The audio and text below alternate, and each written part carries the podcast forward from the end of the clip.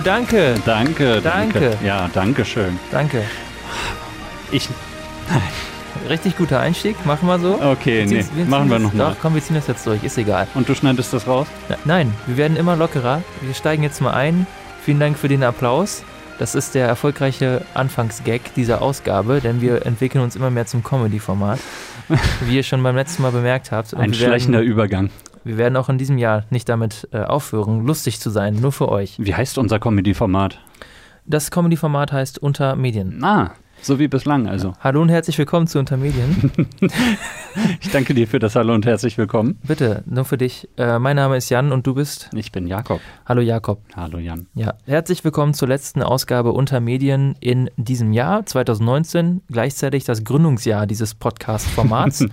und dem Titel, wie immer, habt ihr bereits entnommen, diesmal sprechen wir zum Abschluss des Jahres über Preisverleihungen. Bietet sich ja an. Gerade zum Ende des Jahres gibt es ja ganz gerne mal welche. Ja, ihr habt ja schon in der letzten Folge gehört, dass ich mich mit dem Bambi ganz positiv auseinandergesetzt habe. Ich habe ja die gesamte Preisverleihung oder fast die gesamte, ich glaube irgendwann habe ich abgebrochen. Ach so, dann doch. Ja, habe ich mir, ich kommt mir gerade zurück. Ich glaube, ich habe es nicht ganz gesehen. Es ist, es verschwimmt alles. Es ist ja schon wieder drei Wochen her. Der, der Rage-Quit hat dann doch irgendwann eingesetzt. Ja, ganz genau. Und habe es aber zum größten Teil verfolgt.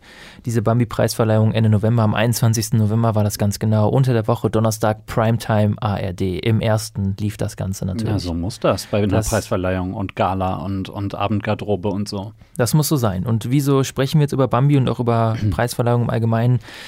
Weil du neulich den Bambi gesehen hast. Ja, das ist der Grund, ja. Und äh, nächstes Mal gucke ich mir volle Kanne an und dann sprechen wir volle Kanne. Ganz einfach. Finde ich gut. Nein. Immer noch Ingo Nomsen? Ja, Okay.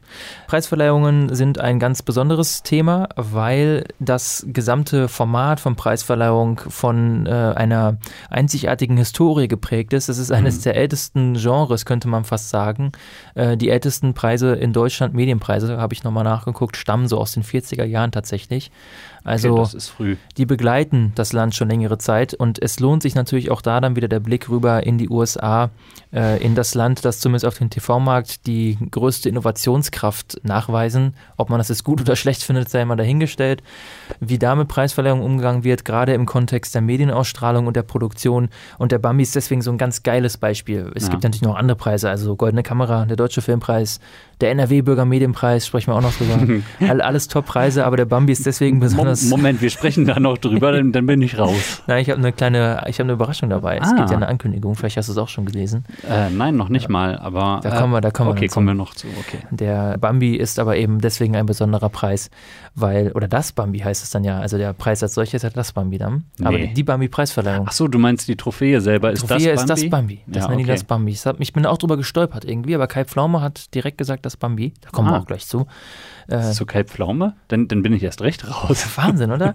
Aber jetzt, also der Bambi deswegen eine besondere Preisverleihung, weil er äh, wirklich das absolute Abbild der Willkürlichkeit ist, der nur verliehen wird der Verleihung wegen und nicht der des Anspruchs wegen, wirklich irgendetwas abzubilden oder so. Das ist etwas Nimm- ganz nimmst Obskures. Nicht, nimmst du jetzt nicht gerade das Ergebnis ein bisschen voraus? Nein, es ist ja, das ist ja schon der Anlass. Also ich saß dann ja, ich, wie das so ist, ich, ohne Hose saß ich auf dem Sofa und dachte Hm. mir, wow, geil Bambi, Ja. Ja, direkt hängen geblieben, Batterien aus der Am Fernbedienung, Sofa hängen am, geblieben. am Sofa hängen geblieben und äh, hab, hab mir das dann eben reingezogen. Äh, Ja. Der hat natürlich eine Strahlkraft. Also jeder kennt den Bambi. Ne, ja jeder ein kennt den. Schönes Tierchen. Naja, gut, ich meine, du hast es aufgezählt, es gibt jetzt nicht so unendlich viele Preise in der deutschen Medienlandschaft und da ist es tatsächlich einer der größten. Ja. Gut, was heißt der größte? Ich habe natürlich auch wieder ein paar Zahlen mitgebracht. Hm. Übrigens, Ah, Ablage ein, P. Ein erfolgreicher Running Gag, Ablage P. Ich habe fe festgestellt, äh, letzte Woche habe ich mit zwei Zuhörerinnen darüber Mhm. gesprochen und da stellte sich raus, dass die eine den Gag gar nicht kennt, Mhm. also nicht wusste, was Ablage P ist. Ja. Das ist ein super guter Beamtengag, ja. Ja, Nochmal für alle, Ablage P ist der Papierkorb, ja. fantastisch. Das ist super lustig. Und ich werde diesen Gag immer weiter fortsetzen. Das könnt ihr mir gar nicht verbieten. Ich mache es einfach. Hm. Ich finde den nämlich sehr gelungen. Mhm.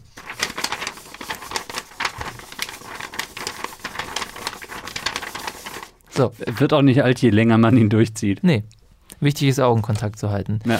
Also, der Bambi selber ist natürlich in den Sozi sozialen Medien vertreten. Auf Facebook über 220.000 Follower. Mhm. Auf Instagram 23.000, auf Twitter 53.000. Ja. Und hatte in diesem Jahr, jetzt eben am 21. November, über oder fast 3,5 Millionen Zuschauerinnen. Ui. Marktanteil 13,6 Prozent.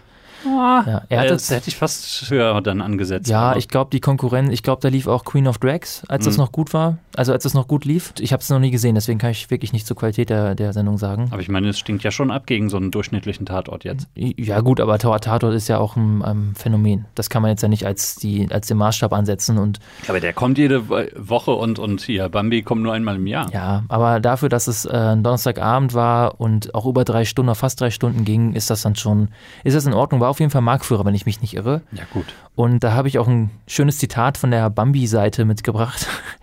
Unter der Überschrift Bambi jüngste ARD-Sendung des Jahres. ARD-Sendung natürlich original mit Deppenleerzeichen, nicht mit Bindestrich geschrieben, sondern Ach. ARD-Leerzeichen-Sendung. Mhm. Und dann der darauffolgende Text. Bambi zog 3,46 Millionen Zuschauer an und erreichte am Donnerstagabend einen exzellenten Marktanteil von 13,6 Prozent. Besonders bei den 14- bis 49-Jährigen war Bambi populär. Hm. Kein anderes ARD-Leerzeichenformat hatte dieses Jahr an einem Donnerstagabend so viele junge Zuschauer wie Bambi. In Klammern, abgesehen von Sportevents und Brennpunkten. Dann dachte ich auch so. Also gab es doch andere Formate, die Ja, schon- schon. Abge abgesehen davon, was kümmert es den Bambi, ob die werberelevante Zuschauergruppe einschaltet? Der freut sich doch fürs Erste, für ja, die man, ARD. ja, bitteschön. für den Tommy und so. Da gibt es schon einige äh, Verbandlungen. Dazu kommen wir ja auch noch. Hm. Der 1. FC Köln steht auf Tabellenplatz 1, wenn man die 17 anderen Vereine äh, nicht beachtet oder so. Also es ist natürlich ein Und wenn Holland nicht wäre, Leck Ja. Münster am Meer. schöner Marketing-Sprech. Ja, was macht den Bambi so besonders und warum erfährt er viel Kritik? Ausgetragen oder auch verliehen wird er vom kleinen feinen Medienkonzern Hubert Burda Media. Kenne ich nicht. Kennst du nicht? Sagt mir gar nichts. Hubert Burda erkennt man daran, der sitzt immer im Publikum, vollkommen versteiftes Gesicht, kugelrundes Gesicht. Hm. Das ist wirklich, so kann man ihn wirklich beschreiben, auch etwas kleiner. Daneben sitzt Maria Furtwängler, seine Hm. Ehefrau. Ein absolutes Glamour-Paar. Ja, wurde sie nicht schon mal in Verbindung gebracht zum Bundespräsidentenamt? Ich, ich meine, als, als der Post mal wieder frei war, äh, hat äh, halb Deutschland gerufen, oder zumindest ein paar Leute, warum nicht mal die Furtwängler?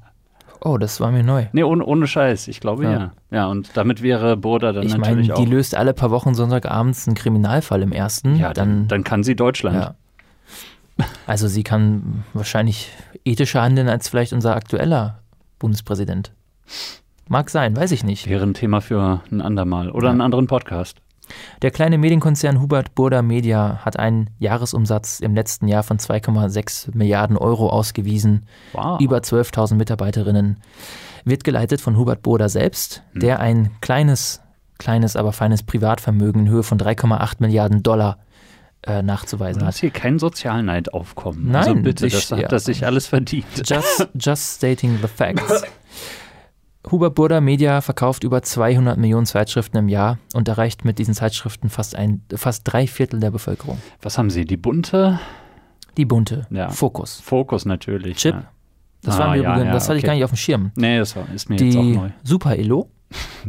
Ja, äh, eher Das- bekannt in den östlicheren Genau, das ist, Bundesländern. ich glaube, eins der erfolgreichsten, äh, eine der erfolgreichsten oder mit die erfolgreichste Illustrierte im Osten Deutschlands tatsächlich. Wurde ja speziell für den, Deutsch, äh, für den Ost, ostdeutschen Markt äh, konzipiert hm. und funktioniert auch. Burda gehört übrigens auch Xing. Ach nee. Ja, wusste ich auch nicht. Also, Das ist- dieser Nestle-Effekt, ne? Ja, ja, äh, ja, oder der die- Mars Company-Effekt, das ja im Prinzip nur so, wie immer, auch im Medienbereich ist es ja leider genauso mit Springer und Co., Mhm. dass sich einige wenige oder der Bertelsmann-Gruppe einige wenige riesige Häuser dem Markt eigentlich aufteilen. Dass, die, Ja. dass diese Diversifizierung, die wir dann in den einzelnen Produkten erleben, im Prinzip auch nur eine Schau Schauspiel ist, eine Simulation von Vielfalt. Das muss man einfach mal so sagen. Naja.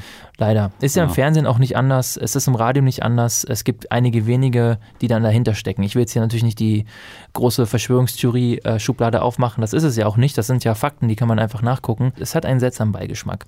Vor allem, wenn dann eben Das, dieses, das Mars hat einen seltsamen Beigeschmack. Vor allem, wenn dann dieses kleine Medienunternehmen Huber Boda Media eben dem Bambi als solches jetzt seit 48 verleiht, aber ihn eben jetzt seit einigen Jahren im ersten in der Primetime zelebrieren darf Mhm. und da dann eben die Leute mit sich vereinnahmen. Hilf mir auf die Sprünge. Ich meine, das muss ja dann schon vorher irgendwie mal übertragen worden sein. Nee, tatsächlich nicht. Also ich äh, habe das nochmal nachrecherchiert. Ich glaube, dass das erst seit Anfang der 2000er oder sowas komplett live übertragen wird. Allein die, die Idee, eine Gala drumherum zu machen, so eine öffentliche Gala, das gibt es erst seit 1955. Hm. Also die ersten sechs, sieben Jahre wurden die Preise einfach direkt den Leuten gegeben. Oder ah, wie, oder oh, der wie der Bravo Otto. Genau, oder, oder wie, äh, wie der Umberto oder sowas. Ah, Äh, Das kennst du nicht, das ist zu hochkulturell für der mich Goldene wahrscheinlich. Umberto von Joko und Klaas. Ach so. Ja, das ist, da bist du einfach zu alt für. Hm. Und äh, dann gab es auch private, eine private Gala und dann eben seit 55 diese öffentliche Gala, auch in wechselnden Städten. Hm. Und diese Ausrichtung zu diesem Willkürpreis, also auch mit diesen Rubriken, die irgendwie alles abdecken, was es gesellschaftlich so gibt an Themen. Da werde also, ich gleich auch noch ein Thema erwähnen, ja. ja. Die Besten aus Film, Fernsehen, Sport und Gesellschaft zeichnet dieser Preis eben auf, aus. Das gibt es aber erst seit 1984. Mhm. Davor war der eine Zeit lang ein reiner Filmpreis, dann war er ein reiner Fernsehpreis, dann war er wieder Film und Fernsehen und sowas und eben seit 84 dann eben dieser Mischpreis, sage ich mal. Und deswegen hat er eben auch diese unglaublich tolle repräsentative oder diesen repräsentativen Charakter Mhm. und steht dann stellvertretend für viele andere Preisverleihungen derselben Art. Also das ist gut, es gibt auf der einen Seite den Preis, dann gibt es eben die, diesen Akt der Preisverleihung, aber das ist eben das, womit wir uns heute ja vor allem beschäftigen. Ja. Also dieser Akt, diese Inszenierung, gerade dieses Zusammenspiel mit dem Fernsehen und dem Glamour. öffentlich-rechtlichen Medien natürlich auch. Ja, ja. Nun gut, der Preis selber, wenn man da nochmal nachguguckt, wer verleiht den überhaupt? Also da gibt es natürlich eine Jury, ja. Mhm. Und diese Jury setzt sich zusammen aus verschiedenen Leuten. Da ist zum Beispiel der Burda-Vorstand mit dabei, Philipp Welte, die Herausgeberin vom Burda Style, Patricia Riegel. Hm. Die beiden haben den Juryvorsitz, ja. Okay. Und wer ist da noch mit dabei? Da ist Martin Bachmann von Sony Pictures, Lutz Aha. Karzens, der Chefredakteur der St- äh, TV Spielfilm, Hm. Nico Hoffmann von der UFA, Stefan Kobros, natürlich der Chefredakteur der Super Elo, Hm. das wusstest du auch so. Ja, äh, Ja, Peter. Maffei, Eva Pattberg, Moment, Moment. Okay. Kai ja. Pflaume. Peter also Maffei, die- der auch aufgetreten ist übrigens, ist in der Jury selber. Ist das nicht verrückt? Und Kai Pflaume, der moderiert, ist auch in der Jury. Ja gut, ich meine, solange sie sich nicht selber die Preise zuschustern, ist ja alles gut. Ja. Aber ähm, Rob Schneider, Chefredakteur von Focus. Moment, das ist wirklich wahr. der heißt doch Rob Schneider. Nein, Robert Schneider, aber Ah, das, das okay. konnte ich mir jetzt nicht entgehen lassen. Ja. Kerstin Weng, die Chefredakteurin der InStyle, die TV-Köchin Sarah Wiener und Kai Winkler, der Chefredakteur der Freizeitrevue. Also das Also Beste nicht vom bei- Besten von Burda. Ich wollte gerade sagen, nicht bei allen lässt sich jetzt unmittelbar eine äh, Begründung ableiten, warum sie da in der Jury sind. Ja, sie arbeiten bei Burda, Ja. sie äh, sind in verantwortungsvollen Positionen und sie wissen, was die Gesellschaft bewegt.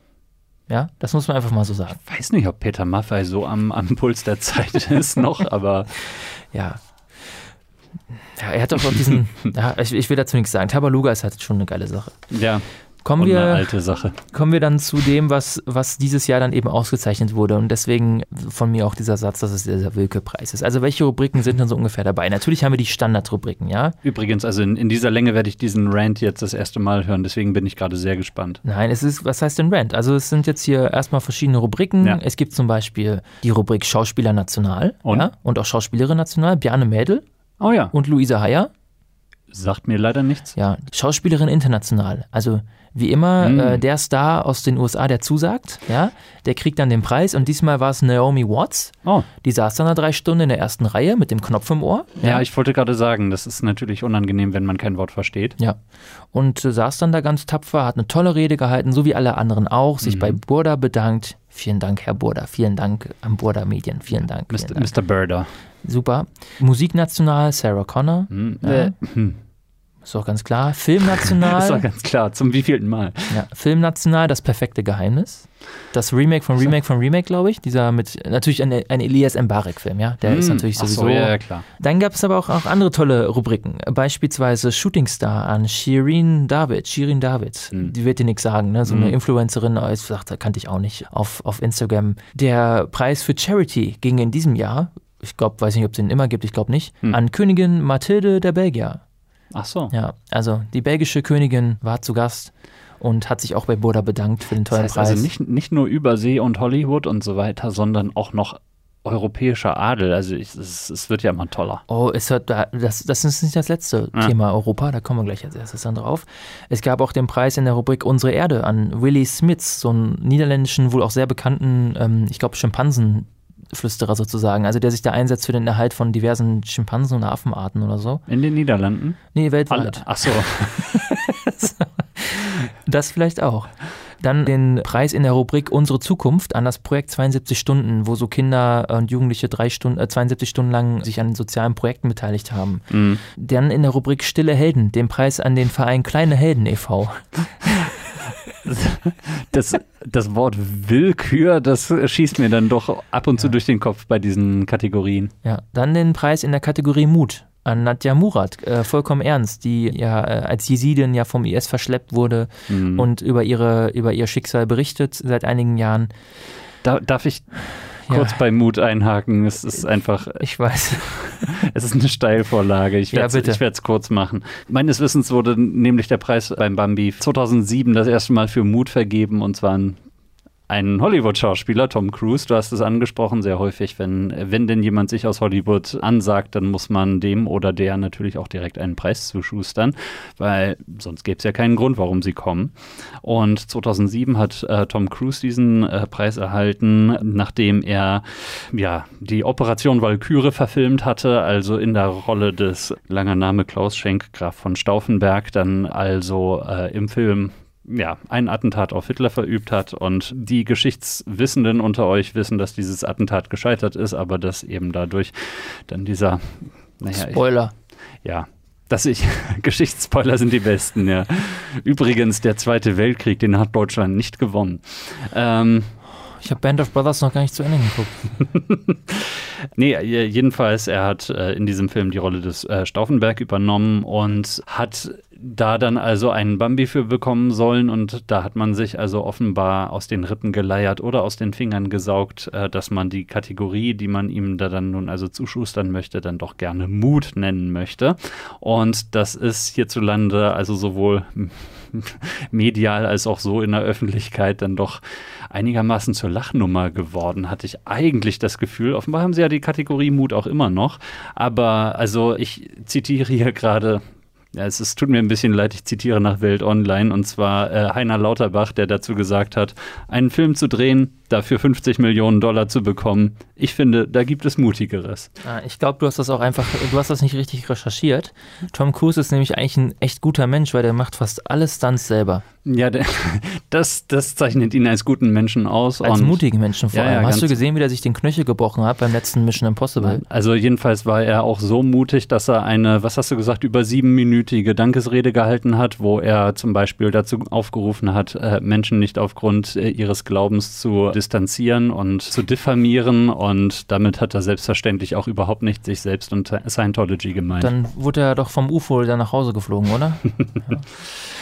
Ja, also Rubrik Mut, dann haben wir noch. Äh, das war ein kurzer Exkurs, gib's zu. Die Rubrik Comedy hat natürlich Kristall gewonnen. Wer sonst? Ja, ein großartiger Shootingstar. Lass uns die Bude abfackeln, jetzt ist Kristallnacht. Moment, echt, Moment. Hat er echt gesagt. Also nicht an dem Abend, das hat er schon vor ein paar Jahren gesagt. Gut, meinetwegen, aber also ich. Das gehört auch dazu, um Deutschland groß nein, zu werden, oder? Nein, das darf nur Oliver Polak. Das darf nur Oliver Polak, ne?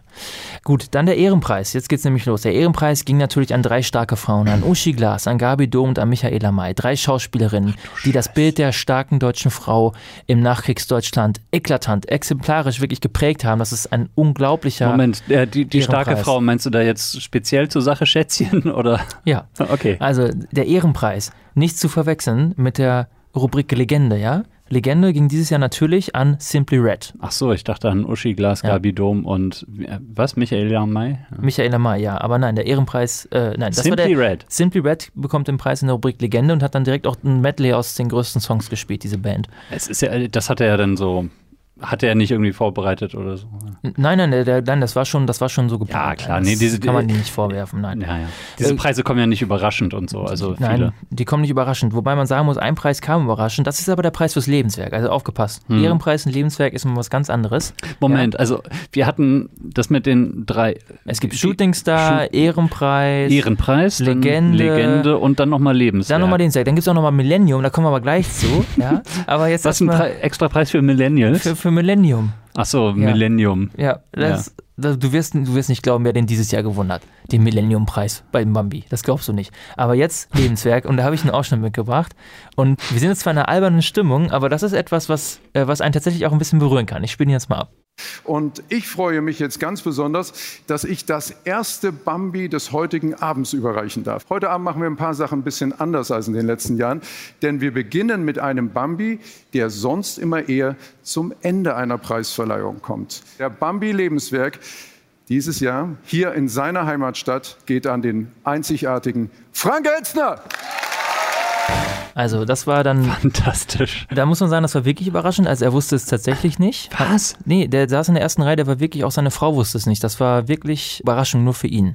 Hm. Das hat ja auch in Baden-Baden stattgefunden dieses Jahr, die Preisverleihung. Da kommt er her. Ja. Und das war dann ganz besonders. Und da muss ich sagen, das ist, das ist dann tatsächlich etwas, und da werden wir auch noch zu kommen, wieder zum da schließt sich nämlich der Kreis ein bisschen. Wir haben ja das Jahr begonnen mit, mit Menschenbilder, Emotionen damals mhm. und jetzt sind wir bei der Preisverleihung. Schon damals ging es ja um Kontraste und mhm. auch hier. Also die fangen an mit einem wirklich berührenden Abschnitt, weil Frank Elzner, der ist natürlich ein Held für viele ältere äh, TV-Zuschauer vor allem. Also ich habe ja seine große Zeit so knapp verpasst, muss man wirklich sagen. Ne? Also wo er wirklich so die absolut große Nummer war. Ja, beziehungsweise Aber, knapp. Also ich meine, das, was er sich natürlich heutzutage immer noch sehr auf den Hut schreibt, ist, dass er der Erfinder von Wetten, das war. Ja, er und, muss es halt in jedem Interview erwähnen. Ja, ja, in, in, nein, komm. Nur in zwei von drei Interviews. Ja. Nee, er hat es nicht nur erfunden, sondern eben auch jahrelang moderiert. Aber eben deswegen sage ich, an dir ist es jetzt auch nicht ganz knapp vorbeigegangen, denn auch an mir ist seine Wetten das Zeit eben zum Beispiel vorbeigegangen. Ja, aber ich glaube, so die Präsenz als TV-Persönlichkeit mit Wetten das natürlich ein absolutes Bombenformat entworfen, entwickelt, ja. das auch wahrscheinlich jetzt immer noch äh, haltbar wäre, wenn es dann nicht diesen Vorfall gegeben hätte, mit dem dann der Ab die Abwärtsspirale ein eingesetzt hat.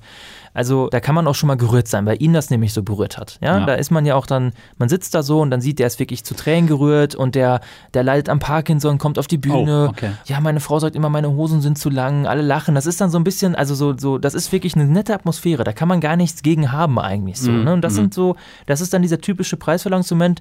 Lebenswerkpreise sind ja selten irgendwie peinlich, sondern da ist ja meistens ja irgendwie. Da kommen wir gleich zu einem. Ja, da ist man irgendwie so ein bisschen berührt oder sowas in der Regel. Ja. Aber in der Regel wird das ja auch positiv aufgenommen. Mhm. Natürlich im Hinterkopf kann man sich dann immer die Frage stellen, das ist ja die große Frage bei Preisverleihungen, welchen Sinn hat das Ganze? Wieso legen wir so viel Wert in so ein, gerade in Unterhaltungsgenres rein? Und wieso werden solche Menschen dann ausgezeichnet für ihr Lebenswerk? Natürlich, sie berühren irgendwie Millionen von Menschen, aber welchen ja. Mehrwert haben sie wirklich nachhaltig für die Welt geschaffen oder sowas? Ne? Da gibt es ja dieses super Beispiel vom Golden Globe, ich glaube 2017 oder 2016, als George Clooney den Preis für sein Lebenswerk, glaube ich, sogar erhalten hat oder sowas. Ein Hoppala während seine Frau auch anwesend war, die ja, ja UN-Menschenrechtsanwältin ist, als dann Amy Poehler und Tina Fey das moderiert haben und dann eben die Ansage oder die Anmoderation auch so gestaltet haben, ja, mhm. ähm, seine Frau ist auch hier, sie hat das gemacht, das gemacht, das gemacht, das gemacht, wirklich unglaubliche Aufzählung ja. und er kriegt heute den Abend den Preis fürs Lebenswerk. Okay, das ist schon ein bisschen bitter, aber naja gut, fairerweise muss man natürlich sagen, dass der Golden Globe ein Filmpreis ist und ein Film- und Fernsehpreis. Ja, ich wollte gerade sagen Film- und Fernsehpreis und selbstverständlich sie dann da nicht unbedingt einen Preis erwarten sollte. Aber es ist ganz schön, dass sie dann noch, noch mal zurechtgerückt haben, wo denn auf diesem Planeten, die, auf dem goldenen Planeten, die Prioritäten liegen. Die Prioritäten liegen ja. können, ja. ja.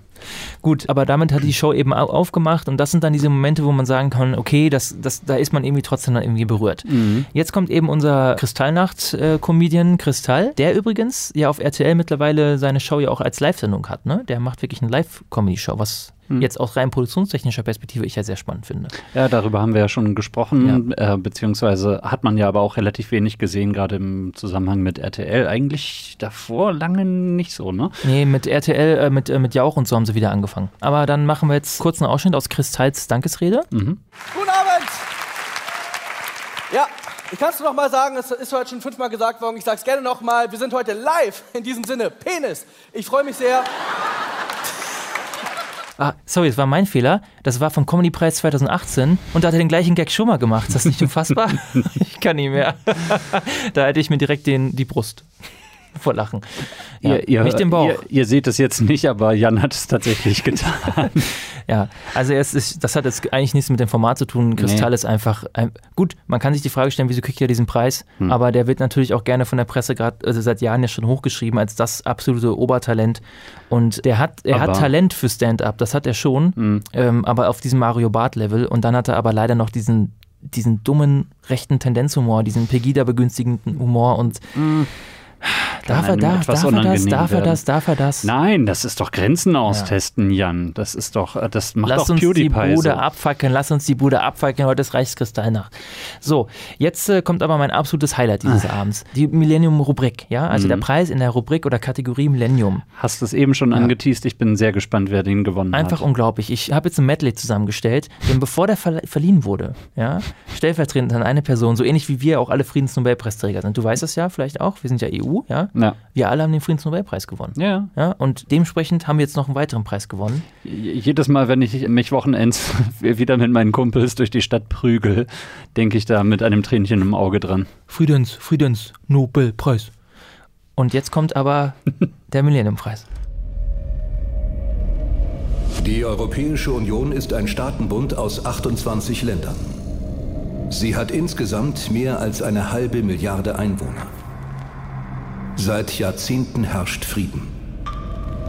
Die Anfänge der EU gehen auf das Ende des Zweiten Weltkrieges zurück.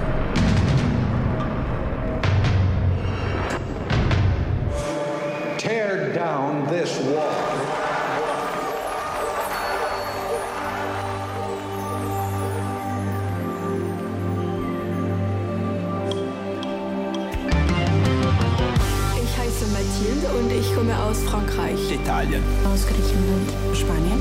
Religionsfreiheit. Vielfalt. Völkerverständigung. Europa steht für mich für offene Grenzen und Einigkeit.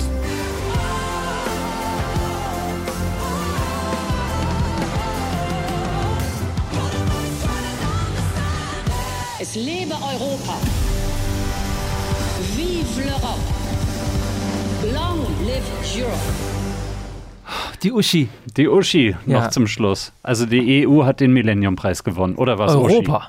Ja. Europa hat den Millenniumpreis gewonnen und Okay. unsere Gottkanzlerin. Ich meine, ich, ich habe jetzt auch nicht gesehen, was in diesem Clip so vorkam. Aber Also Uschi Glas hat zwei Preise an dem Abend gewonnen.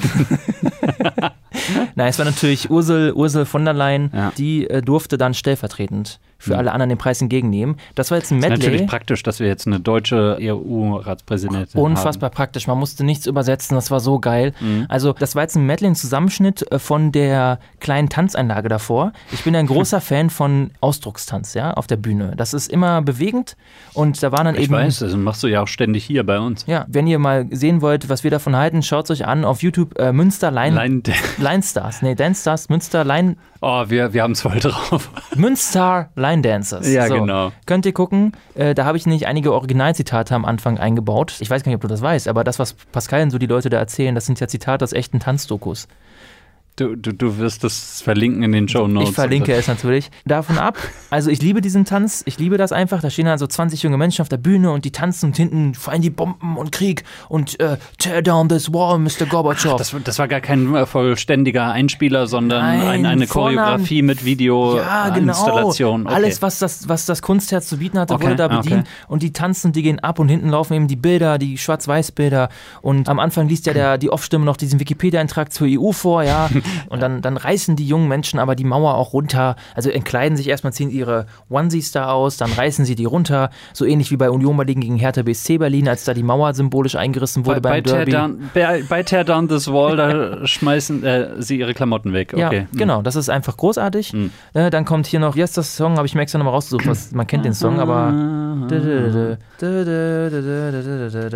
Ja, You're the Voice war der Song, der dann da noch gespielt wurde Ja. und äh, dann eben die Erasmus-Studenten, die dann sagen können, aus welchem Land sie kommen. Dann die Stimme von Ursula. Und was passiert dann? Also im Publikum saßen eben Erasmus-Studenten, die gerade in Deutschland ihr Auslandsjahr machen, die durften dann auf die Bühne und jeder durfte so einen Satz sagen. Und dann kommt Ursula auf die Bühne und dann nimmt sie natürlich irgendwie stellvertretend den Preis an. Oder erst hat einer von denen den in der Hand, da machen sie so einen vorgeschriebenen Gag, wollen sie den nicht nehmen?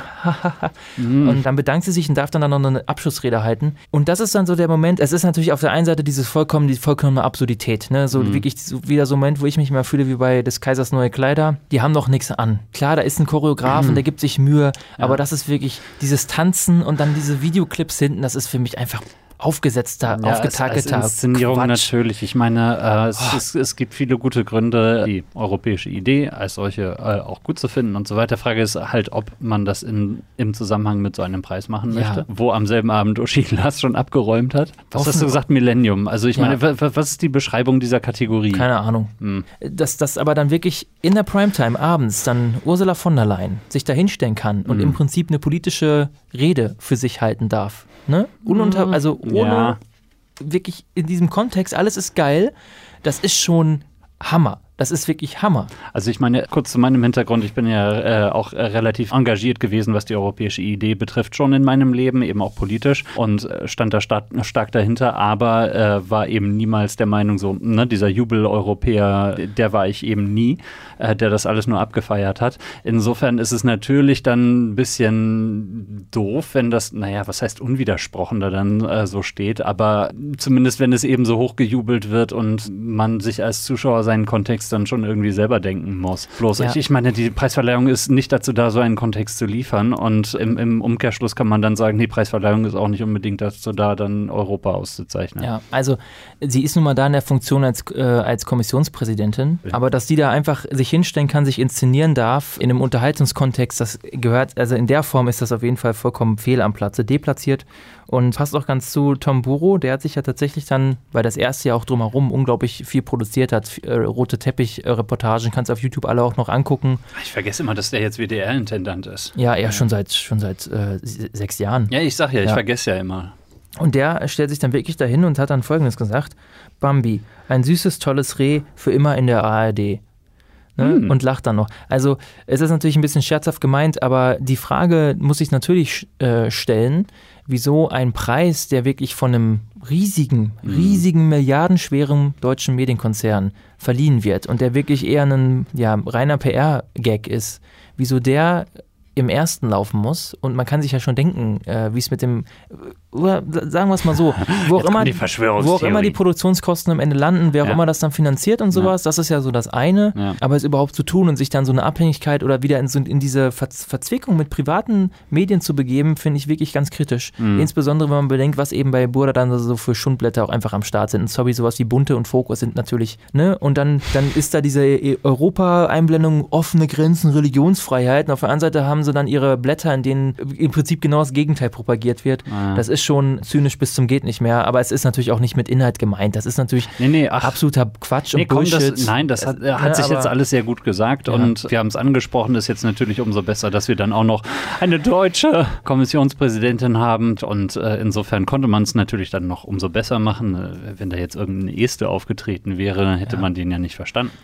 Also für mich, um das vielleicht zusammenzufassen, der Bambi so wirklich der Höhepunkt der Belanglosigkeit, Mhm. eine riesige Inszenierung um nichts. Kai Pflaume stellt sich am Anfang, am Anfang hin und sagt, 1000 Mitarbeiter hier am Start. Auch auf der Seite, sie haben so eine eigene Rekordseite, ja, wo die sagen, die Zahlen rund um den Bambi. Ach, die haben sie dann wieder. 1500 Arbeitsstunden werden in Werkstätten für die Bambi-Preisverleihung investiert. Allein fünf Tage dauert der Aufbau vor dem Event. 75 Limousinen von Mercedes-Benz sind für den Galaabend im Einsatz. Das sind jetzt alles Originalzitate, ne? Mhm. Die Bambi-Statue mit vergoldetem Bronze und weißt du, dass diese ganze Wie, dieser, das ist kein massives Gold. Leider nicht. Aber diese absolute Verschwendung, die dahinter steckt, Ja. diese überproportionale Produktion für einen belanglosen Abend und dann zeichnen so einen kleinen Verein von um die Ecke aus, der sich um Umwelt kümmert und Nachhaltigkeit, Mhm. ha, Applaus, Applaus. Ich, der kann, das ist, das ist geisteskrank. Ja, gut, sagen wir es dass mal sowas so. im öffentlich-rechtlichen Fernsehen ausgestrahlt Ja. wird, ist einfach der Gipfel der Idiotie. Das ist eben die andere Sache. Wer ist jetzt im Privatfernsehen geschenkt? Weil, mal ganz im Ernst, all das, worüber du dich jetzt gerade aufregst, äh, es ist so ein bisschen natürlich so, äh, du machst eine Preisverleihung, dann willst du natürlich auch ein bisschen Glamour haben. Und wenn du dann eben noch äh, sogar ein bisschen Goldstaub aus Hollywood dann dir einfangen kannst oder sowas, mein Gott, ja, dann, dann machen sie das so und dann sollen sie sich eben auch wirklich selber hochjubeln dafür. Offenbar tun sie es ja. Aber eben, du sprichst es an, ist dann die Frage, ob dann der Platz im öffentlich-rechtlichen Fernsehen dafür dann wirklich sein muss. Also, dass das Ganze immer Circle Jerk Charakter hat, das ist ja auch irgendwie klar, weil es ist ein Fernsehpreis mhm. auch und der wird im Fernsehen verliehen. So, ja. das ist beim deutschen Fernsehpreis ja eine riesige Problematik und beim ja. Comedypreis ja auch, dass die Leute, die Sender, die das veranstalten, selber auch dann Preisträger sind und sowas. Das ist ja diese ganze absurde Scheiße. Aber ja? ich, ich meine, aber wie, wie, wird so ein Preis wichtig? Ein Preis wird nur wichtig, indem er von sich sagt, er ist wichtig und indem Leute es glauben. Wenn man natürlich jedes Jahr Rubriken wechselt, das abhängig macht von dem, der kommt, dann kann er natürlich nie eine Form von Bedeutung erlangen. Ja. Und für mich ist das wirklich eine absolute wertlose Randnotiz im ja. Prinzip. Und diese Jury, ich habe die auch jetzt nicht aus Jux und Dollerei vorgetragen, mhm das sind irgendwelche, sorry, irgendwelche Leute, die sich bei Burda hochgeknechtet haben, äh, sitzen halt, ja, sorry. okay, du hast knechtet gesagt. Okay. Sitzen, sitzen in Chefredakteurposition, das ja, ist ja alles schön ja. und gut, aber dann, dann äh, ist da die InStyle-Chefredakteurin ja, und die sagt jetzt also, oder Chef, verleiht jetzt einen Preis Jury, für gesellschaftliche Relevanz. What? Das ist da wirklich äh, ab, Willst absurd. du ihr etwa absprechen, da drin auch noch Expertise zu ja, haben? Natürlich spreche ich das ab. Ach, Mist. Und auch vielen anderen da. Das, ist, die kann, das ist ja klar, es ist ein privater Preis, die können ja machen, was sie wollen, aber das ist dadurch, dass es eben wirklich im öffentlich-rechtlichen Fernsehen dargestellt wird und auch noch gelobt gepreist wird, weil ja. die ARD ein Interesse hat, dass das toll ist. Ja. Das ist halt das Negative und. Naja, gut, ich, ich meine, ähm, äh, was, äh, jetzt, jetzt mögt ihr euch fragen, was haben wir dagegen, dass es im öffentlich-rechtlichen Fernsehen läuft? Das äh, erhält dadurch natürlich eine ganz andere Legitimation gegenüber eben auch dem Publikum. Ja, zum einen, das färbt natürlich positiv drauf ab. Auf der anderen Seite verliert das öffentlich-rechtliche Fernsehen dadurch natürlich auch einfach wieder massiv, in meinen Augen zumindest, an Glaubwürdigkeit, noch an ja. Wertschätzung der eigenen Produktion gegenüber. Also, ja. das hat die AD oder das erste als Sender überhaupt nicht nötig, sowas auszustrahlen. Das ist das Traurige, ne? dass man, dass die, und dann stellt sich Tomburo dahin und sagt so als Gag für immer in der AD, da denkst du ja auch nur, was, hat er noch einen Schuss? Ja, nein, er hat den Schuss nicht gehört. Das ist ja nichts Neues. Ja, ja. Weißt du, und das ist ja auch, auf der einen, es ist ja auch okay, das ist ja auch Unterhaltung. Und es gibt, Leute konsumieren es. Es wird ja auch gesehen und es wird wahrgenommen. Aber nicht immer muss das natürlich gleichbedeutend sein. Also nicht immer ist Quote natürlich ein Grund dafür zu sagen, das machen wir dann weiter. Mhm. Also, wenn man dann den Blick in die USA wagt, ich denke zum Beispiel, die Oscars sind ein schlechtes Beispiel, weil mhm. das auch vollkommen überproportional aufgezogen ist. Ja, klar. Und die auch selber und dem, ja. Dem Oscar wird auch eine Bedeutung beigemessen. Und das, das habe ich ja eben auch gesagt, dass äh, natürlich zum Teil ein Preis nur deswegen äh, riesengroß ist, weil ihm eine äh, gewisse Bedeutung eben ja. auch beigemessen wird. Bei Oscar ist es ganz klar übertrieben, ja. finde ich auch. Du, der hat natürlich auch eine Identitätskrise seit ja. einigen Jahren. Du hast dann aber sowas wie die Golden Globes, die meiner Meinung nach wirklich ein gutes Beispiel sind. Mhm. Die sind halt kleiner aufgezogen, mhm. da in Beverly Hills, glaube ich, in irgendeinem Hotel. Dann sitzen die in diesem engen Raum, weißt du, ein paar Stars, was heißt ein paar, sind natürlich viele Stars da, ist ja auch logisch, die kommen dann dahin. Hollywood Foreign Press ist ja der Veranstalter oder Träger des Preises. Dann wird das lustig, in der Regel jetzt seit einigen Jahren ja lustig moderiert und gut ist. Und das ist dann im kleinen Rahmen, zwei, drei Stunden Live-Show, ab dafür fertig. Ich habe das Gefühl, da sind, ja, äh, beziehungsweise ich habe das Gefühl, die Kategorien sind zum Teil auch relevanter. Ja, also wobei man beziehungsweise muss, etwas differenzierter dadurch, dass es eben auch ein Fernsehpreis ist. Aber, ja, ja. Ne, gut. Auf der anderen Seite äh, haben wir natürlich auch das Problem, der absolute Klassiker, das The Martian mit Matt Damon, ja, mhm. äh, sollte natürlich einen Preis gewinnen. Ja. Aber da war, glaube ich, schon der im, Ach, Moment, im Bereich Drama, Drama war schon nominiert, da haben die ihn als Comedy. Comedy. Haben die als Comedy halt nominiert, der hat auch gewonnen. Ja? Also The Martian, die lustigste Komödie. Ich habe mich halb schlapp gelacht, als ich ihn gesehen habe. Ja, wie Ricky Gervais sagt, he almost died. Also ähm, für, für, euch, wer den Film noch nicht gesehen hat und ihn noch sehen möchte, ähm, es ist ein unterhaltsamer Film, aber es ist bestimmt keine Komödie. Und das, der Film ist wirklich gut, das Buch ist aber wirklich auch ein bisschen besser.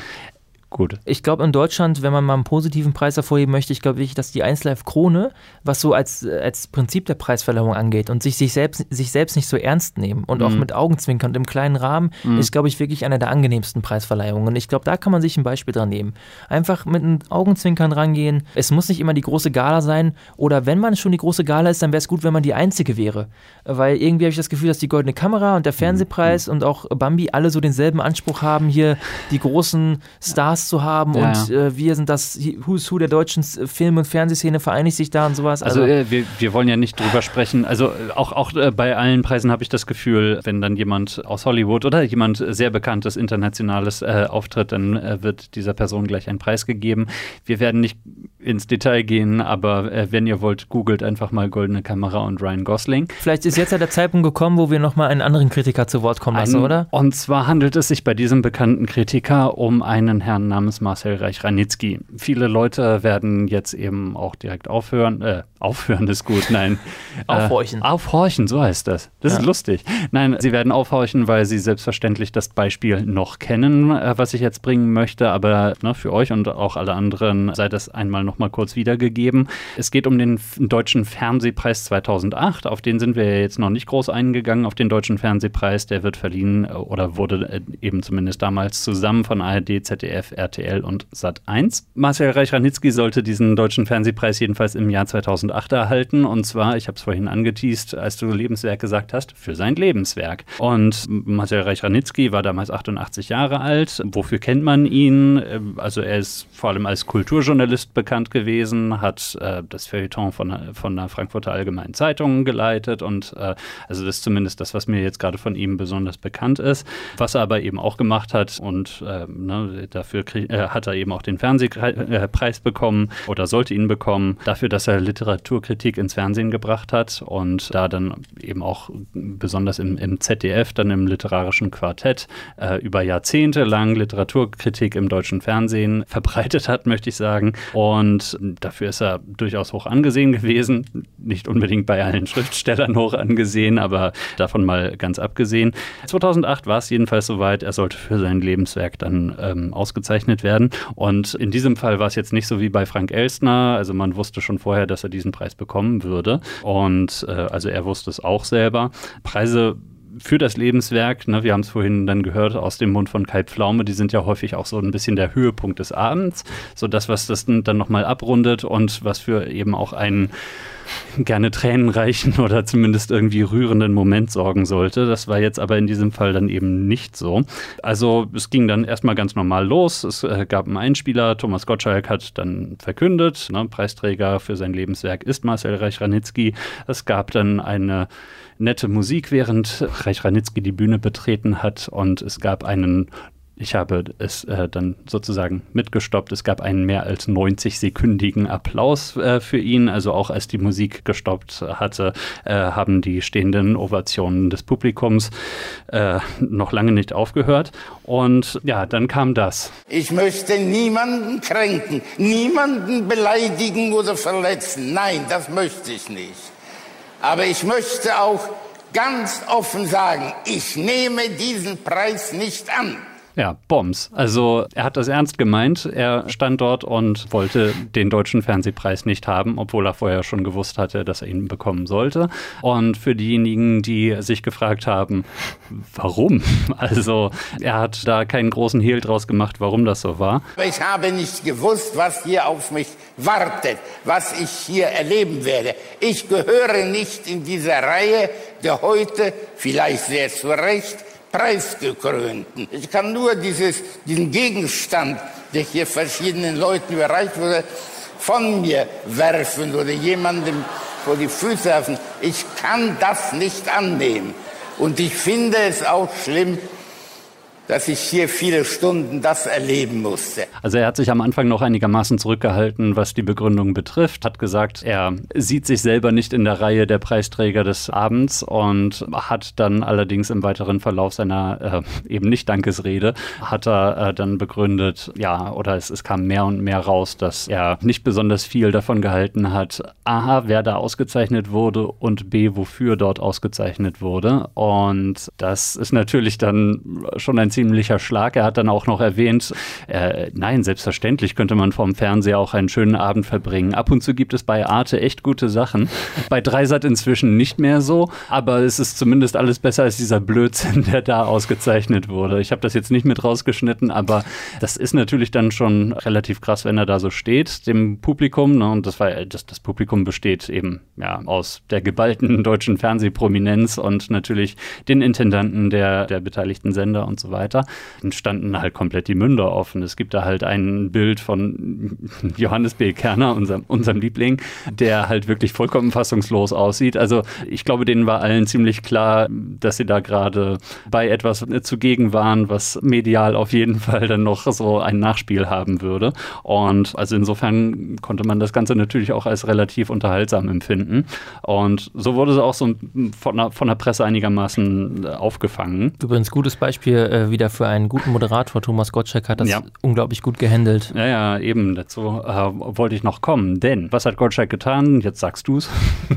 Er hat dann äh, quasi noch am selben Abend in einem Geistesblitz äh, Marcel Reich-Ranitzky angeboten, doch eine Art, ich sag mal, Feedback-Sendung zu machen. Mhm. Alle an einen Tisch zu holen und das dann quasi vor der laufenden Kamera zu besprechen. Und, und das hat dann mit, all, mit allen meinte er die Intendanten genau. eben auch von den Sendern und hat sogar noch erwähnt, auch RTL ist eingeladen. Und dann hat man, glaube ich, sogar noch Schäfer kurz saß doch dann, dann hat dann so, glaube ich, sogar genickt. Ich bin mir nicht mal ganz sicher. Ja, sie hat. Ich habe das Bild im Kopf. Ja, irgendwie. ja, sie, sie hat nicht ganz begeistert ausgesehen von dieser Bemerkung. Ah. Jedenfalls, genau, er hat dann zu dieser Sendung geladen und äh, gemeint, man könnte da drin dann doch mal eine Stunde lang über die Themen sprechen, die heutzutage in den Medien oder halt zumindest im Fernsehen keine so tragende Rolle mehr spielen.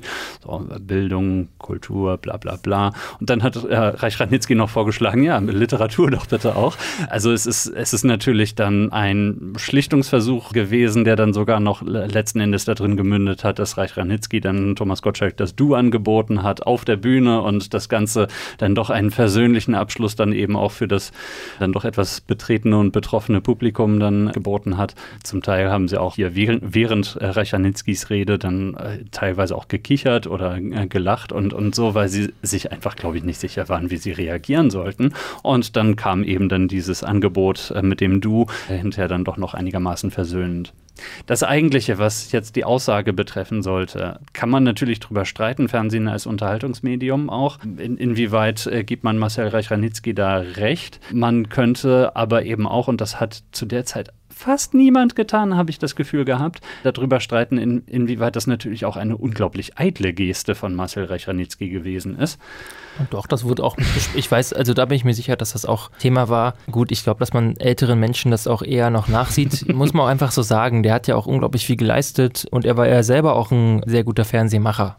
Ne, also das literarische Quartett und mit Karasek und so, das war ja schon ein gutes Format. Selbstverständlich, aber ich meine, wenn er sagt, also ab und zu gibt es nochmal was Gutes auf Arte, dann ist er natürlich komplett, komplett out of ja. touch, was das Medium betrifft. Genau, ja. Und er hat zumindest nochmal prominent so ein bisschen dieses uralte äh, Thema aufgegriffen. Mhm. Das ist ja, das ist ja ein Thema, was, was jetzt unabhängig von, von Preisverleihungen ja, ja stattfindet. Was Massenmedien zu leisten haben, was sie leisten können, was tatsächlich gesendet wird, was wird auch am meisten konsumiert, sind ja. wir nicht alle selbst schuld.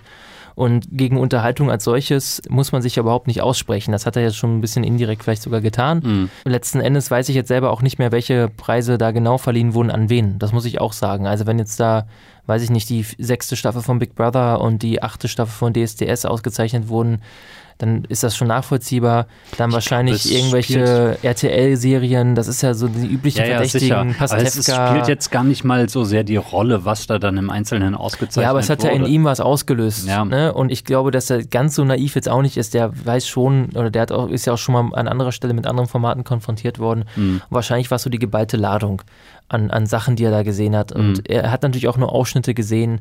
Äh, aber natürlich sind so Ausschnitte auf dem deutschen Fernsehpreis sehen ein bisschen anders aus als Ausschnitte, die man dann bei einer Oscarverleihung sieht. Das muss man fairerweise einfach mal sagen, ja. Möglich, ja. Ist, ist leider so. Und uns geht es ja, oder mir geht es ja auch nicht darum zu sagen, dass die Formate als solches, also das ist jetzt erstmal keine Kritik an dem, was da immer konkret ausgezeichnet wird, sondern mhm. dass es überhaupt ausgezeichnet wird. Ja. Und dass, es, dass das auf ein hohes Podest gesetzt wird. Ja, es gibt ich, genug Raum für einfache Unterhaltung und, und ja, elaborierte Unterhaltung ja. und auch eine Folge von von Auf Streife kann sehr elaboriert sein, ja. Und das, ja. das kann man auch gucken. Man kann Shopping Queen gucken, man kann auch ZDF Zoom gucken von mir aus und sowas. Das, das kann alles unterhaltenden Charakter haben. Es ist nur die Frage, warum man dann gerade beim Deutschen Fernsehpreis die, gerade diesen Unterhaltungsformaten so viel Raum einräumt und äh, mhm. Dokus sind quasi meistens immer unter ferner Liefen. Das ja, ist ja, ja beim Oscar auch genauso, das, das ist beim Golden Globe ja, genauso. Dass die Sachen, wo eigentlich sich die Gesellschaft ja einig ist, das ist etwas, was auszeichnungswürdig ist, weil es uns alle voranbringen kann. Schützenswert eben genau, auch in, in Zeiten, wo, wo die Unterhaltung dann eben auch rein zeitlich so viel Raum einnimmt. Alles, was der Meinungsvielfalt dient, der Förderung von Meinungsvielfalt und Meinungsfreiheit, alles in Meinungsbildungsprozessen, all das, was wir, wofür auch zum Beispiel der öffentlich-rechtliche Rundfunk eigentlich auch da ist, dass all das so eine Nebenrolle spielt im Kontext dieser absolut pompös aufgezogene Verleihung. Das ist das, was, äh, was man daran so kritisieren muss. Ja, und von sicherlich. daher. Also äh, für, für mich kommt beim Deutschen Fernsehpreis noch dazu, das sind die Sender selber, die sich dann die Preise äh, Ja. gegenseitig geben. Gut, aber wer soll es sonst machen? Ne?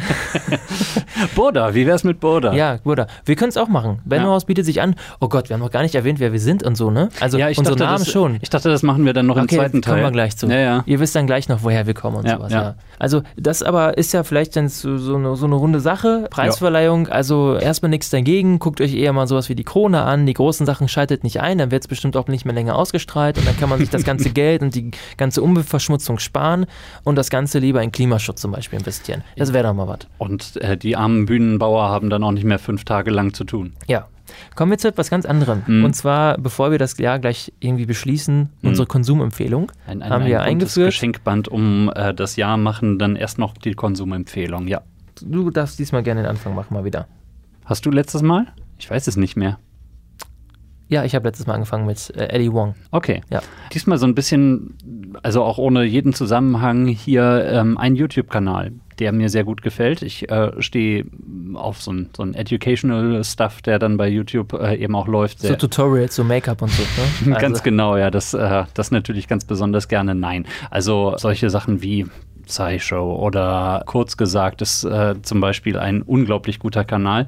Den muss ich gar nicht groß empfehlen, weil er über 10 Millionen Subscriber hat inzwischen. Also insofern ist das noch nicht mal meine Empfehlung. Meine Empfehlung ist ein Kanal, der geschichtliche Themen äh, einmal etwas äh, illustriert. Ist es Three Arrows? Nein, es ist Ah, nicht Three Ich habe Arrows. die drei gerade hochgehalten. Ach so, ja, Ja. äh, Jan hat gerade drei Finger hochgehalten. Ähm, nein, es ist nicht Three Arrows, auch wenn ich den auch kenne. Nein, meine Empfehlung ist äh, ein Kanal von einem Typen, der ähm, heißt Jack Rackham und sein Kanal heißt genauso wie er. Link in den Show Notes. Gut, die, die nicht äh, auf unsere Show Notes gucken, Rackham wird R-A-C-K-A-M geschrieben. Das sind unglaublich unterhaltsame Videos über so einzelne Personen der Geschichte, wo er in also einem atemberaubenden Tempo äh, dann die äh, Geschichte dieser Person ähm, nachzeichnet und äh, das Ganze teilweise mit irgendwelchen Stockfotos macht, teilweise mit dann, was weiß ich, echten Abbildungen dann eben der äh, Leute, aber äh, die dann so als Figuren durchs Bild laufen lässt und so weiter. Also es sind sehr krude Animationen. Aber es macht äh, sehr großen Spaß, eben weil das Erzähltempo sehr hoch ist und er das Ganze sehr lebendig und äh, sehr lustig dann äh, darstellt. Und da gibt es lustigerweise Lokalbezug, äh, ist ein amerikanischer Kanal, aber er hat ein Video gemacht über, ja, er hat es in Anführungsstrichen genannt, mittelalterliche Kommunisten. Und da ging es um die Wiedertäufer hier in Münster. Und ja, diejenigen von euch, die in Münster schon mal die Käfige am Lamberti-Kirchturm gesehen haben, die äh, wissen, wovon ich rede. Jedenfalls, also es ist ein sehr unterhaltsamer, sehr lustiger Kanal. Sind jetzt inzwischen, ich glaube, so 25, 30 Videos oder sowas, die eben auch alle sehr schnell wegzugucken sind. Und insofern ist das heute mal meine Konsumempfehlung. Klingt doch sehr schön. Wir sind wie so ein Equilibrium. Jetzt Mhm. hast du mal wieder was, so einen allgemeineren Channel. Dafür habe ich diesmal was Konkretes dabei. Bei mir geht es äh, diesmal um, äh, um was anderes. Da bin ich jetzt zufällig drauf gestoßen, ist schon ein bisschen älter. Und zwar findet das statt im Kontext des Podcasts Wer redet, ist nicht tot, abgekürzt Vrind. Während, Vrind. Ich weiß nicht, ob er es so, so selber ausspricht, der Macher. Vrindmedien hätte man draus machen können. Ja, Das ist fantastisch. Holger Klein ist der Podcaster in dem Fall, ist ein Moderator auch aus dem Hörfunk bekannt, Radio Fritz, Radio 1 jetzt. Mhm. Und der hat, glaube ich, wenn ich das richtig gesehen habe, mittlerweile über 1000 Folgen sogar dieses Podcast gemacht. Wow. Und das ist ein reiner Gesprächspodcast, also er unterhält sich einfach mit Leuten. Und was ich jetzt Wer aber empfehlen, was ich jetzt aber empfehlen äh, möchte, sind vier Folgen dieses Podcasts, die über mehrere Jahre hinweg entstanden sind, und zwar die BER-Gespräche. Da unterhält er sich dann mit Martin Delius über den Flughafen. Und Martin Delius Ist auf die Sprünge. das war, äh, der war bei den Piraten, ist jetzt aber dann vor ein paar Ah, Jahren zur Linken gewechselt ja. in Berlin. Und der war der Vorsitzende des Untersuchungsausschusses zur Aufklärung der Kosten- und Terminüberschreitungen beim Bau des Flughafens Berlin-Brandenburg. Das habe ich natürlich jetzt vollkommen aus dem Kopf. Das klang überhaupt nicht abgelesen Ja. und das sah auch überhaupt nicht abgelesen aus. Und dieser Ausschussvorsitzende, also der Martin, den kennt man, der hat damals diesen etwas blöden Vergleich gezogen öffentlich, als er gesagt hat, der Aufstieg der Piratenpartei ist, zu, ist ein bisschen so wie der Aufstieg der NSDAP. Er hat sich dann auch dafür entschuldigt. Es ist schon komisch, wie einem sowas immer rausrutschen kann, wenn man Ja. irgendwie in der Öffentlichkeit steht. Also nein, also der hat sich, er hat sich halt dafür entschuldigt und das ist, ist dann ist es auch okay erstmal, also ne, ist, er hat es halt dummerweise gesagt, aber Ja, ja. daher kennt man den Namen vielleicht noch. Das ist halt das ja, ja. Aber der äh, als Ausschussvorsitzender ist das ganz spannend, weil er da wirklich das dann so nachzeichnet und ich empfehle das deswegen. Es sind diese vier Podcasts sind insgesamt über acht Stunden lang. also das, ist ja jetzt nicht, okay. Ich das ist meine, jetzt nicht wir, der wir Grund. haben auch schon mal 1,40 oder was Genau, geladen. also das ist jetzt nicht der alleinige Grund, aber die beiden haben eigentlich eine ganz gute Stimmung und das Mhm. ist einfach spannend, das zu hören nochmal, Mhm. weil er relativ am Anfang anfängt, das Ganze nochmal nachzeichnet mit dem Hintergrundwissen, das er da auch hat. Mhm. Ist aber auch nochmal auf der Metaebene vielleicht ein ganz cooles Beispiel, weil man da auch ein bisschen merkt, was für eine Stärke so etwas heftiger ähm, redaktionell begleitete Podcasts dann auch haben. Mhm. Also dadurch, dass die wirklich so frei reden und viel mit dem Faden verlieren, auch nicht alles richtig vorbereitet ist, ist eher so ein Rechercheinterview on air. bei uns. Ja, aber es ist echt so ein bisschen mehr Recherche-Interview on air sozusagen. Ja, ja, okay. Ist das auch nicht immer gut, aber es ist trotzdem spannend. Und das, Mhm. da kann man einfach mal selber mal gucken, ob einem das gefällt oder nicht. Äh, werde ich auf jeden Fall verlinken und äh, ich werde auch verlinken den Zwischenbericht der Piratenfraktion zum Untersuchungsausschuss, den die nämlich damals rausgebracht haben unter Creative Commons, kann man sich alles runterladen bei Wikipedia auch. Der Mhm. heißt Unten bleiben. Mhm. Und da geht es eben dann darum, was da passiert ist. Da kann man es nochmal nachlesen, wenn man möchte. Ich glaube, 40, 50 Seiten ist das Ding lang. Also über vier Jahre ging das, äh, ging diese Folge? Ja, oder 2013 ist der erste Ja. und 2015 war jetzt, glaube ich, der letzte, den sie so. gemacht haben. Ja, okay. Also der, der Also Holger, Jahre. der macht ja andauernd äh, Mhm. irgendwelche Podcasts. Also wenn er über 1000 Folgen hat, dann Ja, ist ja logisch und Mhm. die, vielleicht kommen sie irgendwann nochmal zusammen. Nur der Untersuchungs- Untersuchungsausschuss ist, soweit ich weiß, ja, läuft ja nicht mehr. was? Aber jetzt inzwischen ist BER ja fertig und Läuft, es, top, äh, Also top. insofern können wir ja eigentlich alle beruhigt sein. Ja, also Großprojekte kann man was von lernen vom BER. Wenn jetzt in Münster hier bald der Musikcampus kommt, Mhm. dann haben wir das nächste große Ding, worüber, worüber wir dann auch berichten können. Ja, dann sind wir endlich mal in den Schlagzeilen so richtig. Hätte ich voll Bock drauf. Ja. ja und so eine kleine Elbphilharmonie. Ja, so eine Ems-Philharmonie hier. So könnte man es doch nennen. Muss ich mal einreichen beim, beim Die, die bei kannst du ja nicht direkt nach Münster dann bringen. Das muss ja dann irgendwie Westbevern oder so. Stimmt. Ja. Oder einfach in Greven. Ja. Soweit zu unseren Konsumempfehlungen. Also äh, wir haben einen YouTube-Kanal, wir haben äh, vier Podcast-Folgen. Insofern habt ihr was zu gucken und zu hören.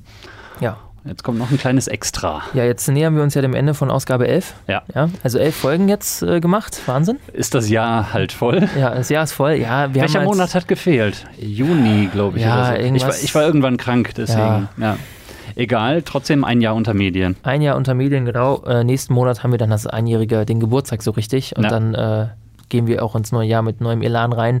Vielleicht jetzt nochmal als ganz kurze Nebeninfo, der NRW Bürgermedienpreis. Ich habe es ja schon angeteasert, ja. Ach shit, ich dachte, du hast es vergessen. It's back, it's Ja. back, es kommt zurück, ja. Also für alle Leute da draußen, die bei äh, in Nordrhein-Westfalen Bürgermedien machen, zum Beispiel indem sie Video, Videos auf einer Vision ausstrahlen oder im Bürgerfunksendern in ganz NRW sich beteiligen. Der Bürgermedienpreis ist zurück und er wird verliehen, weiß ich gar nicht wann, aber er wird auf jeden Fall, äh, kann man seine Sachen bis zum 27. Januar einreichen. Also wenn Hm. ihr mitgemacht habt im Jahr 2019, dann reicht es ein in einen dieser drei Rubriken Meinungsstark, nah dran, mein Ort, meine Geschichte oder soziales Engagement. Also wenn ihr da was gemacht habt. Ich hätte noch Vorschläge für mehr Kategorien. Ja. Millennium. Ja, ich werde, ja, wir können einfach was einreichen in der Rubrik äh, Millennium Mhm. und ich glaube, es wird jetzt auch zum ersten Mal der Preis fürs Lebenswerk verliehen. Mhm. Ja. Ich werde mich selber vorschlagen. Ich bin jetzt seit, seit, seit, seit zehn Jahren bin ich jetzt aktiv in den Bürgermedien Nordrhein-Westfalen. Da hat man sich den Lebenswerkpreis auch schon mal verdient. Oder so, nein, Moment, Ehrenpreis ist auch okay. Ehrenpreis ist auch okay. Mhm. Oder Shootingstar. Ist ja das erste Mal, dass ich einen Preis bekäme, dann wäre ich ja trotzdem Shootingstar. Oh, ich glaube, so zählt das nicht. Aber Kommt drauf an, wie man es interpretiert. zehn Jahren. Ich habe mich bei der Recherche gefragt, ne, 2008, 2007, ne, die, die Preise, die ich Mhm. erwähnt habe. Was hast du zu der Zeit gemacht? Da warst du doch noch in den, in den Windeln. War ich auch, ja. äh, bin ich gerade bin ich gerade aus der Grundschule gekommen. Mit 27. Und direkt ins Benno-Haus. So, jetzt wollen wir das Jahr aber beschließen und zwar wollen wir noch einmal ein bisschen Ja. auf euer Feedback eingehen. Ja. Und es ist nämlich etwas Unfassbares passiert. Zwei Sachen sind passiert. Und das ist dummerweise. Zwei Kommentare sind passiert. Ja, und zwar haben wir, genau, wir haben zwei Kommentare bekommen von Leuten, die wir nicht kennen. Und da läuten wir uns natürlich die Alarmglocken. Mhm. Ja, weil wir haben ja Da eigentlich. kann diesen- etwas nicht da stimmen. kann was nicht stimmen. Wir haben diesen Podcast ja eigentlich nur für, für Bekannte konzipiert, Ja, damit die auch abends gut einschlafen können. Grüße an Felix. Das ist zum Beispiel jemand, der uns feedbackt. Mhm. Lange Folgen sind toll, weil dann Mhm. kann er sechs, sieben, acht Nächte am Stück einschlafen. Ach, der Felix B., ja. Ja. Wir, wir, wir kennen so viele Leute, dass ich jetzt gerade. Ja, okay. So viel Glückliche bei uns drumherum. Mhm. Ja, auf jeden Fall hat sich aber jemand auf unserer Seite gemeldet und ich habe dieser Person auch schon geantwortet, Ja. aber äh, ich wollte das auch mal hier erwähnen, weil ihr, kriegt das Feedback ja von uns. Und wenn ihr uns bei euch meldet, wir freuen uns total. Und diese Person schreibt nämlich folgendes: Ich lese das jetzt mal vor, weil das sowas Besonderes ist für uns. Hallo zum, zusammen. Zum ersten Mal habe ich in diesem Podcast mit Jakob und Sean, Jean, Sean, John, Jan reingehört. Ich verstehe den Gag nicht ganz. Nee. Also haben wir selbst einen Gag gemacht in der Folge, dass wir Nee, so ähnlich klingen wie. Ah, hier, Moment, Late Night. Ja, aber nee, äh, British, British Spanish Shows. Ach so. Da war Sean Locke, vielleicht deswegen. Ja, vielleicht. Wir hätten, äh, komm, wir müssen eigentlich einfach etablieren, dass du Nein heißt. Ja, nein und nein Kopf.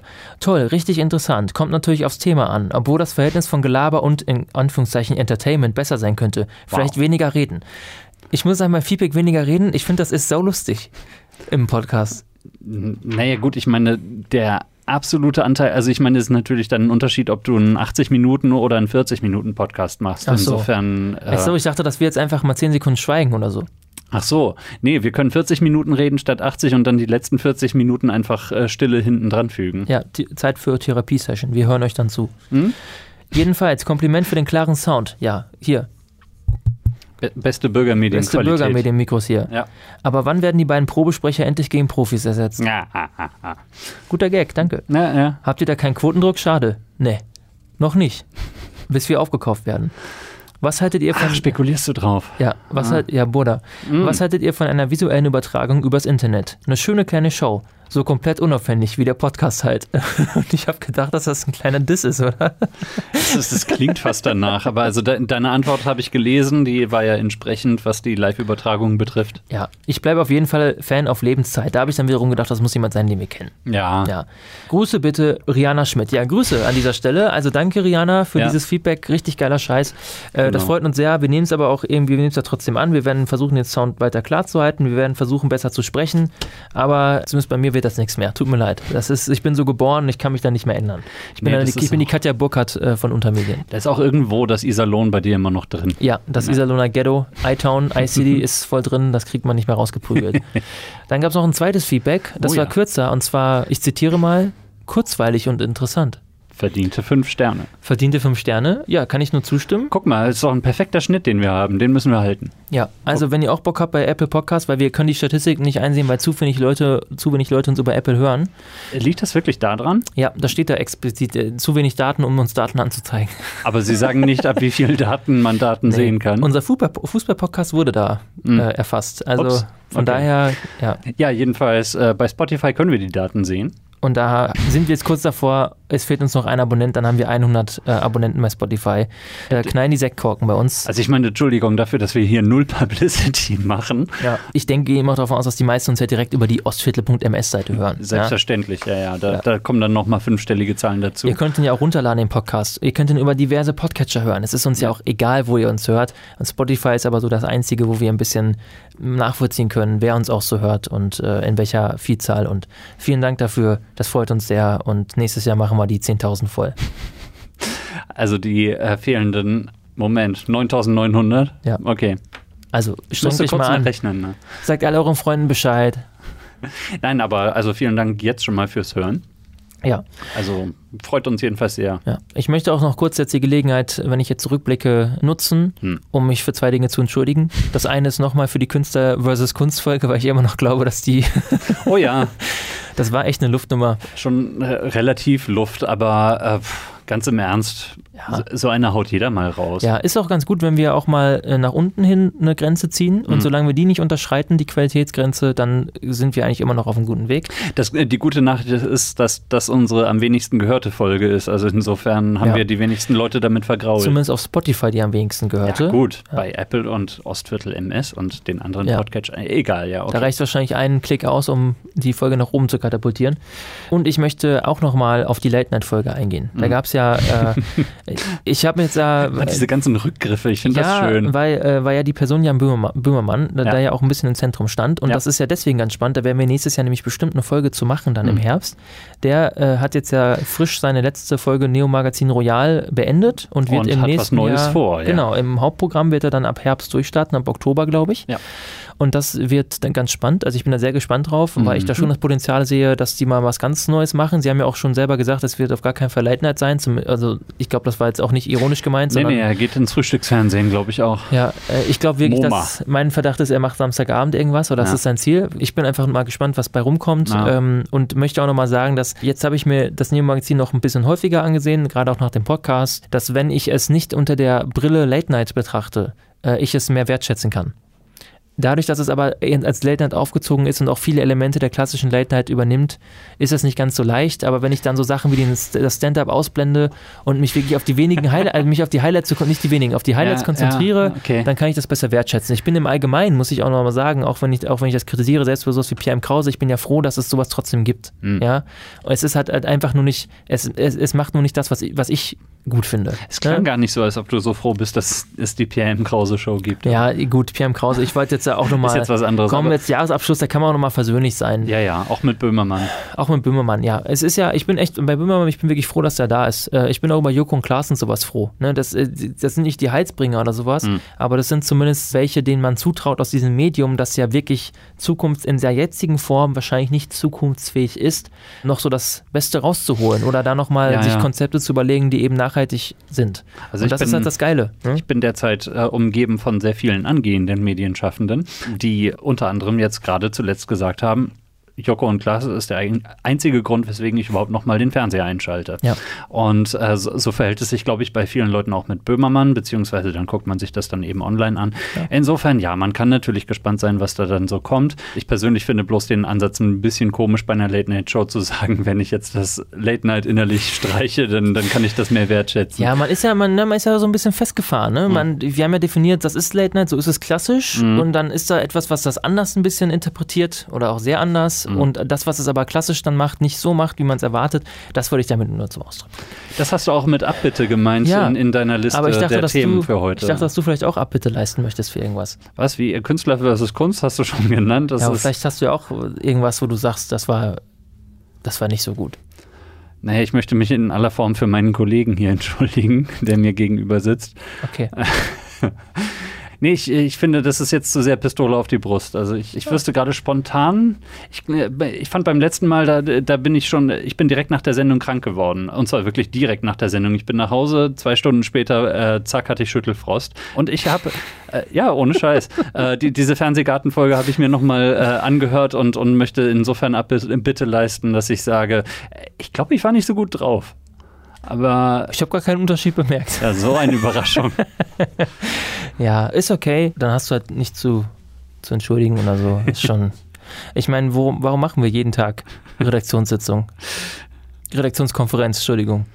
Beides. Ja, beides hintereinander. Ja. Ja. jeden Tag. Wir haben da ganze Woche drüber gesprochen, Abbitte leisten. Und jetzt kommst du ja an, sagst Pistole auf die Brust, sehr lächerlich. Nee, das äh, ist der Gag, den ich mir geschrieben habe im Laufe dieser Woche. Okay, Lustig, nächstes Jahr, was machen wir dann? Also der Ausblick auf das Jahr 2020. es werden große Sachen folgen. Es werden große Sachen folgen. Also wir können eigentlich zwei Sachen ankündigen. Ich habe die feste Absicht und wir werden das mindestens einmal Was schaffen. heißt hier du? Ja, du auch. Wir. Ja, jetzt auf einmal sind es wir. Nein, ich weißt bin- Du? Ja, bei, bei Okay, Kritik, bei gut, Kritik bin gut. ich es, ne? Bei Okay. Kritik bin ich es, aber wenn es dann darum geht, sind es wir. Okay, ja, ja, äh, fang Nein. erst mal an. Wir können ja noch drüber. Nein, ja. ist okay. Wir beide sind der, haben die feste Absicht, Ja. nächstes Jahr mindestens eine Folge zu machen, in der wir einen Gast oder auch vielleicht sogar mehrere Gäste hier zu Gast haben. Ja. Ja. Mehr, Ähm. mehr Gast kriegt man nicht einen Einsatz. Nee, das stimmt. Als, als wir da vorhin drüber noch, noch mal gesprochen haben, das ist im Prinzip tatsächlich auch mein Vorhaben gewesen, aber meine erste Bemerkung war, wenn ich einen Podcast höre und da halt großen Wert auf die Personality der Hosts dann lege, dann hasse ich es, wenn dann ein Gast dazwischen kommt und, und so weiter. Aber erstens, mit Personality haben wir ja nicht so viel zu bieten und äh, zweitens, äh, wir werden auf jeden Fall für einen Hochkaräter sorgen Ja. oder Hochkaräterin. Das äh, steht noch ein bisschen äh, offen, aber uns schweben da dann doch schon einige Leute vor. Ja. Also unsere On-Air-Dynamik wird auf den Prüfstand gestellt. Und ihr, das ist ja wieder für euch schön auf der Metaebene, das ist ja für uns immer die Ebene, die besonders spannend ist bei Medienproduktion. Ja. Die wird für euch dann auch nochmal zu reflektieren sein. Machen wir dann auch selber auf jeden Fall. Und das ist mein Wille. Und das ist eurer Wille, denn wir haben festgestellt, immer noch die Folge, die am meisten zieht bei Spotify, True Crime. Ja? Was heißt immer True noch? Crime, True, es wird sich nie ändern. Gerade neulich erst gab es einen schönen Peak da. Also Ja. äh, ich weiß nicht, äh, vielleicht waren wir irgendwo verlinkt oder erwähnt oder keine Ahnung, jedenfalls, äh, ja. Ja. Hunderte, Tausende, Millionen Leute haben diesen True Crime Podcast nochmal gehört. Ja. Und das ist auch vollkommen okay, weil der ist natürlich überragend gut, so wie eigentlich fast alles, was wir machen. Ja. Selbst die Künstler vs. Kunstfolge ist großartig. Was war denn True Crime Folge 2, ne? Folge 2 war das. Ja, ja, direkt. Und wir werden nächstes Jahr nochmal eine True Crime Folge machen. Und wenn es noch mehr geht, werden wir jedes Jahr mindestens eine machen. Und warum? Einfach um euch anzulocken, damit ihr die anderen geilen Folgen auch hören könnt. Ja? Das ist ein Honeypot und dann bleibt ihr alle kleben und dann hört ihr auch das andere, was uns auch wichtig ist. Junge, es das gibt, darfst du doch nicht so offen sagen. Ist doch okay. Ja True Crime, ich wäre nicht wie so ein, weiß ich nicht, wie so ein äh, quotengeiler Sack hier wirken, aber. Aber wir rennen euch hinterher. Wir rennen euch total hinterher. Und äh, True Crime ist auch noch nicht ganz auserzählt. Also ich habe auf jeden Fall schon ein paar Themen dir geschickt und ich bin der Meinung, da kann man auf jeden Fall nochmal eine richtig gute Folge machen. Na. Auch eine bereichernde Folge und mhm. dann müssen wir gucken, ob wir im dritten Jahr, falls es uns dann noch gibt. Aber hallo. Ob wir dann noch weiter über True Crime machen. Aber einmal ist, ist es dann die Frage, ob Burda uns dann nochmal darüber sprechen lässt ist die große Frage. Ich weiß nicht, ob es dann Focus Crime ja, ja, aber gibt also so. als Studiogast ist dann nur noch Helmut Markwort angesagt. Ja. Also, sollen wir das nicht anbieten? Wir können auch Boda anbieten, wir machen euch Fokus Verbrechen.